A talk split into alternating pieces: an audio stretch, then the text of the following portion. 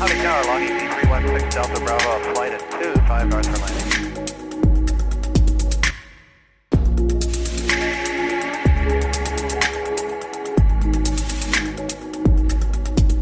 Willkommen an Bord und hallo zu einer neuen Folge Cockpit Talk.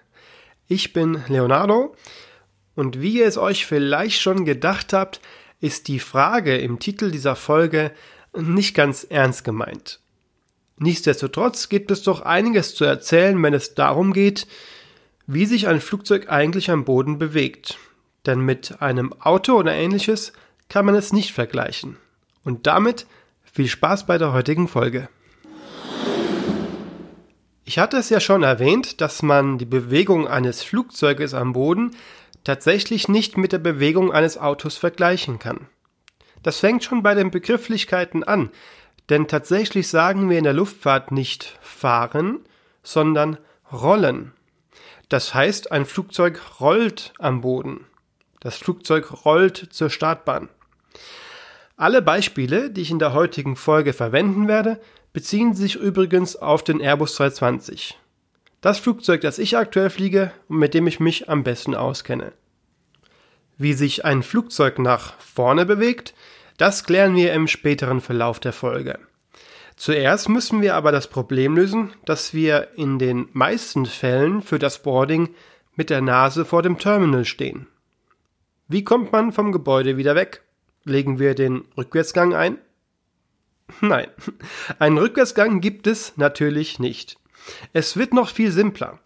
Das Fahrwerk eines Flugzeuges hat überhaupt gar keinen eigenen Antrieb. Es dient letzten Endes nur dazu, das Flugzeug quasi über den Boden zu tragen, damit zu bremsen und am Boden die Richtung zu verändern. Wenn das Boarding also beendet ist und wir von den Fluglotsen die Freigabe haben, uns vom Terminal wegzubewegen, kommt ein sogenannter Pushback-Truck zum Einsatz. Ein Flugzeugschlepper. Die habt ihr bestimmt auch schon mal gesehen. Das sind recht flache, aber sehr breite Fahrzeuge, die meistens überall auf dem Flughafen umherfahren. Der stärkste auf dem Markt verfügbare Flugzeugschlepper ist ein wahres Kraftbrikett. Diese Maschine hat zwei V8 Dieselmotoren mit zusammen 1360 PS, wiegt ganze 45 Tonnen und schafft aber dennoch nicht mehr als 30 kmh. Denn die Stärke dieses Fahrzeuges ist es, das größte Verkehrsflugzeug der Welt, den Airbus 380, nicht nur zu schieben oder schleppen, sondern den 500 Tonnen schweren Giganten zum Schleppen am Bugfahrwerk anzuheben. Für den Airbus 320 mit seinen rund 70 Tonnen reicht natürlich auch ein kleinerer Flugzeugschlepper. Übrigens kommen auch hier mittlerweile neuere Technologien zum Einsatz, wenn es darum geht, die Luftfahrt ein wenig grüner zu gestalten. Denn zum Beispiel am Kölner Airport, an dem ich stationiert bin, gibt es sogar schon Elektro-Flugzeugschlepper, die unseren Airbus 320 rein elektrisch vom Terminal wegschieben. Für den Pushback-Vorgang verbindet der Fahrer dann sein Headset mit dem Flugzeug und so haben wir die Möglichkeit, mit dem Kollegen am Boden zu sprechen. Beim Pushback-Vorgang selbst geben wir die Kontrolle ab. Wir werden zurückgeschoben und mittig auf dem Rollweg positioniert. Je nach Flughafen ist es uns meistens während des Pushbacks auch schon gestattet, die Triebwerke zu starten. Somit nutzen wir diese Wartezeit, in der wir zurückgeschoben werden, sinnvoll aus, denn der Start beider Triebwerke dauert auch einen Moment. Wenn wir also mittig auf dem Rollweg geschoben wurden und beide Triebwerke laufen, geben wir dem Pushback-Fahrer die Erlaubnis, sich vom Flugzeug zu lösen und uns auf der linken oder rechten Seite ein Clear-Signal zu geben, was uns garantiert, dass alles vom Flugzeug entfernt wurde und wir uns sicher aus eigener Kraft fortbewegen können. So, und wie machen wir das jetzt ohne Antrieb am Fahrwerk? Wir nutzen genau wie auch in der Luft unsere Triebwerke, um uns am Boden vorwärts zu bewegen.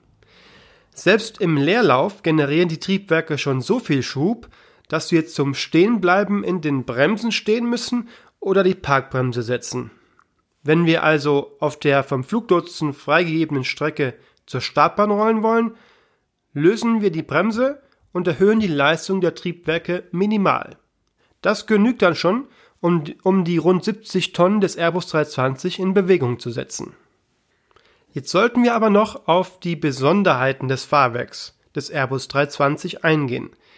Das Fahrwerk besteht zum einen aus dem Hauptfahrwerk, das befindet sich jeweils rechts und links unter den Tragflächen und besteht aus jeweils zwei Rädern, also vier insgesamt. Zusätzlich gibt es noch das Bugfahrwerk im vorderen Teil des Flugzeugs, das ebenso aus zwei Rädern besteht. Insgesamt hat ein A320 also sechs Reifen. Bremsen befinden sich jedoch nur am Hauptfahrwerk, sowohl links als auch rechts.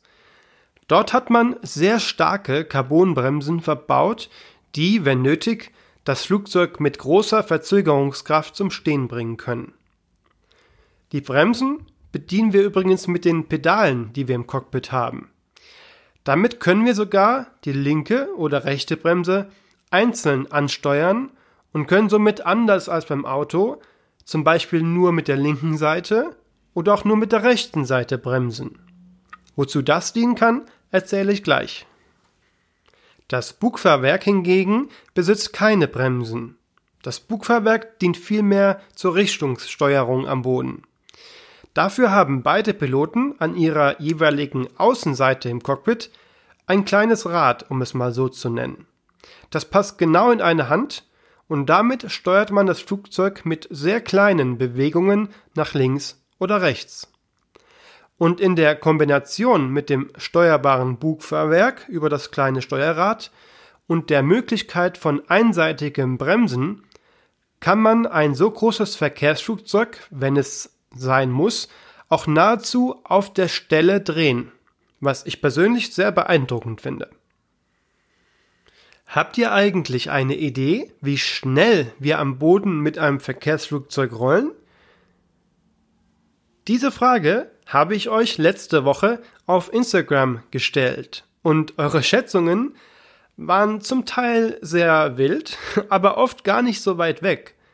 Von 30 kmh bis 80 kmh war alles dabei. Auch ein paar Ausreißer nach oben, aber die waren wohl nicht ganz so ernst gemeint. Wenn ihr mir noch nicht auf Instagram folgt, schaut doch gerne mal vorbei. Dort findet ihr meinen Account unter dem Namen Cockpit Talk. Zurück zur Frage. Die Antwort lautet, bei meinem Arbeitgeber maximal 30 Knoten. Das sind umgerechnet ca. 55 kmh. Zwar gibt es prinzipiell keine Geschwindigkeitsbegrenzung auf den Rollwegen der meisten Flughäfen, mit ein paar wenigen Ausnahmen, allerdings gilt beim Rollen am Boden immer ein Grundsatz. Man muss in der Lage sein, das Flugzeug jederzeit zum Stehen bringen zu können, um zum Beispiel Kollisionen mit anderen Flugzeugen oder Fahrzeugen zu vermeiden. Und deshalb passen wir unsere Geschwindigkeiten entsprechend an. An Stellen, an denen viel Verkehr ist, meistens um die Parkposition herum, rollen wir eher mit 10 Knoten, also mit ca. 18 kmh. Auch deshalb, weil ein Verkehrsflugzeug zum Teil sehr große Ausmaße hat und man einfach aufpassen muss, dass man nichts berührt, um das Flugzeug nicht zu beschädigen. Wohingegen wir auf den Rollwegen, auf denen es lange geradeaus geht, auch bis zu 30 Knoten, also 55 kmh schnell rollen. Letzten Endes ist das Rollen eines Flugzeugs am Boden eher nur Mittel zum Zweck. Denn am wohlsten fühlt sich ein Flugzeug dann doch in der Luft, denn dafür wurde es auch gebaut und das kann es am besten. Damit beenden wir die heutige Folge und ich hoffe, ich konnte euch einen Teil meines Jobs etwas näher bringen. Gerne möchte ich euch die Möglichkeit geben, mir eure Fragen rund um das Thema Luftfahrt zu stellen. Schreibt mir dazu gerne eine Nachricht über Instagram oder eine Mail an cockpittalk@mail.de. Ich freue mich sehr über jeden neuen Abonnenten über jedes konstruktive Feedback und gerne dürft ihr den Podcast auf Apple Podcasts auch bewerten. Wir hören uns wieder in zwei Wochen. Bis dahin, macht's gut und denkt dran, man lernt nie aus.